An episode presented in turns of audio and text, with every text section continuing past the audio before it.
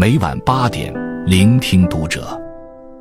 各位听友们，读者原创专栏现已全新上线，关注读者首页即可收听。今晚读者君给大家分享的文章来自作者郑经婶儿。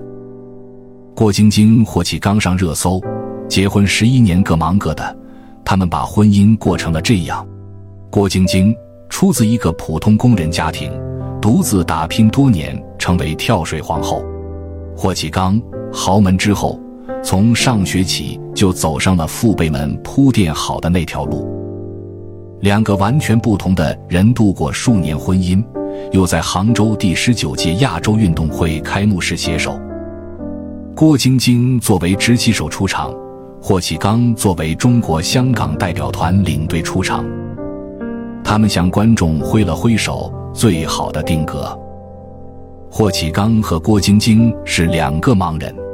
这次亚运会上，郭晶晶是亚运会的执旗手、火炬手、公益圆梦大使、推广大使和跳水比赛评审。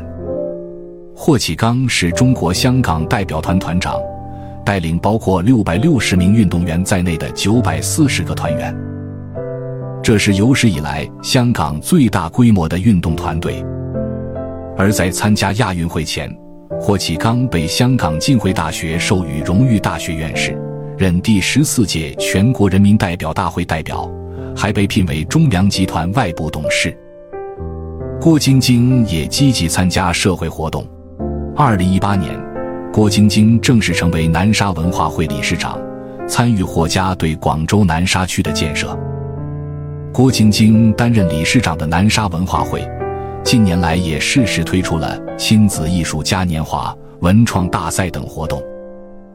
去年九月，郭晶晶和老公霍启刚带着孩子参加文化活动，在小剧场，郭晶晶给孩子们讲故事，霍启刚在社交平台卖力吆喝。夫妻俩各忙各的，又互相帮衬，无论何时，总能看到二人携手共行的身影。一路走来，这条路并不容易。一九八一年，郭晶晶出生在河北保定的一个普通家庭。为了改善郭晶晶不好好吃饭的问题，父母决定让她去学游泳。在他们看来，游泳是非常消耗体力的，或许会改变郭晶晶挑食的问题。就这样，七岁的郭晶晶进入了保定训练基地。只是让他们没想到的是。郭晶晶因为曾经溺水过，对游泳有心理障碍。无奈之下，教练让她改练跳水。没想到，这一下改变了郭晶晶的命运。郭晶晶十一岁就入选了国家队，但这样的人生并不算幸运。郭晶晶加入时，中国跳水队已经成了世界上最顶尖的队伍，培养出了一个又一个世界冠军，被媒体称为“梦之队”。在这样的竞争环境下，郭晶晶的天赋完全不够用。一九九六年的美国亚特兰大奥运会，两千年的澳大利亚悉尼奥运会，两届奥运会，郭晶晶都在单项上铩羽而归。从悉尼回来，手握女子三米板银牌的郭晶晶，为了前途挣扎了很久。那一年，她还不满二十岁，身上有伤。对于很多跳水运动员来说，十九岁不算是很小的年纪了，再加上随着伏明霞的退役，极其渴望拿到冠军的郭晶晶心态失衡，自己的状态跌到了职业生涯谷底。于是他想自己应该退役了，但转折发生了。那一年北京申奥成功，谁不想在家门口听到国人的欢呼声呢？抱着这样的期待，郭晶晶改变了自己的训练态度。我不是为别人而跳，我不是为了完成每天的训练任务才站在跳台上，我是为了自己。当把工作真正变成了热爱，日复一日枯燥无味的训练生活就不再让人厌倦。从那之后，郭晶晶变得更加努力和疯狂，她成了每天最早到训练岗位上的队员。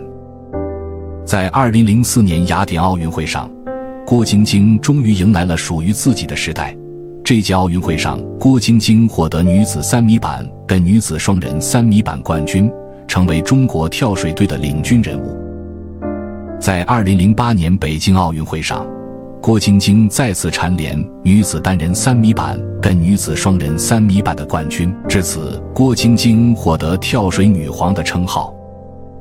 而在郭晶晶出生两年前的一九七九年，霍启刚出生在香港。和普普通通的郭晶晶不同，出生那一刻起，霍启刚就拥有一个百亿身家的家族。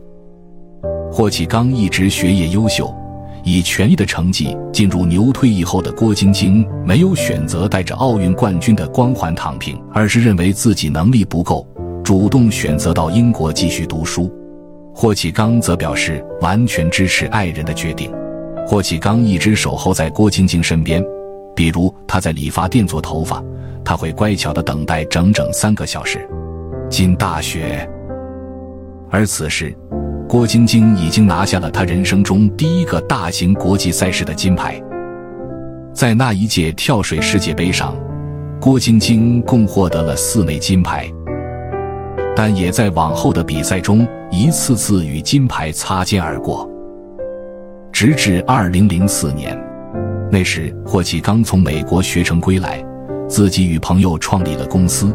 而那一年，郭晶晶在雅典奥运会上斩获两枚金牌，跳水皇后初露峥嵘。在比赛后，奥运冠军访问香港的活动上，两人第一次见面。他追她，主动学习了拼音和普通话，为了能尽可能多地看到对方。凡是有重大赛事，霍启刚一定会出现在郭晶晶赛场的看台上为她拍照。他嫁他还是买廉价衣服，戴几块钱的发圈。婚后，两人搬出了霍家豪宅，过着朴素生活，给孩子买二十港币的地摊货，和老公一起逛平价超市和菜市场。出席隆重的场合。也只拿着平价的包包出现在大众视线里，甜蜜、尊重、淡然，互为顶配，可能很少再见到这样的婚姻结合。但也不是十全十美，最大的问题，这其实是一段女强男弱的婚姻。霍老爷子就曾说过，郭晶晶是下嫁，有网站分析的更直白。郭晶晶在全球的商业价值至今仍超过霍启刚。退役后的郭晶晶没有选择带着奥运冠军的光环躺平，而是认为自己能力不够，主动选择到英国继续读书。霍启刚则表示完全支持爱人的决定。霍启刚一直守候在郭晶晶身边，比如他在理发店做头发，他会乖巧的等待整整三个小时。郭晶晶怀孕。霍启刚上班前会给她熬汤，下班回来做饭。郭晶晶去东京奥运会做裁判，电话卡、司机都是霍启刚一手包办。分居的半个月里，霍启刚中间带孩子去吃了一次快餐，怕被郭晶晶骂，专门接受媒体采访道歉。还有综艺那个名场面，霍启刚吃不下芥末寿司，郭晶晶一个烟字，他就乖乖的咽了下去。一个豪门公子变成奶爸，霍启刚甘之如饴。他曾说过一句话：“我没时间陪你，就带个礼物回家。”这不是过日子，过日子就应该一块去逛逛超市。诚然，霍启刚当然不弱，他的低姿态是出自于爱的柔软和包容。他真心以郭晶晶为骄傲，同时能接受女人的强大，更能专注自己的价值。过去我们总说郭晶晶身上好像有很多的标签，有没有任何标签？她可以拿起一切接受欢呼，她也能够放下一切，只是做她自己。自尊、自信、自我，这是郭晶晶身上最闪光的地方之一。殊不知这些闪光点在霍启刚眼里更闪亮。晶晶对我而言就像是一个宝藏。一开始我喜欢他的坚强、沉稳以及冠军的光环，可是相处这么久，我还是能从他身上发现新鲜的、打动我的东西。这便是婚姻里更高级的合作：互相欣赏、互相学习、互相依靠。在家里是一对恩爱的夫妻，到了外面又是同心协力的搭档，不分彼此，但又拎得很轻，有爱意缠绵，也有雷厉风行。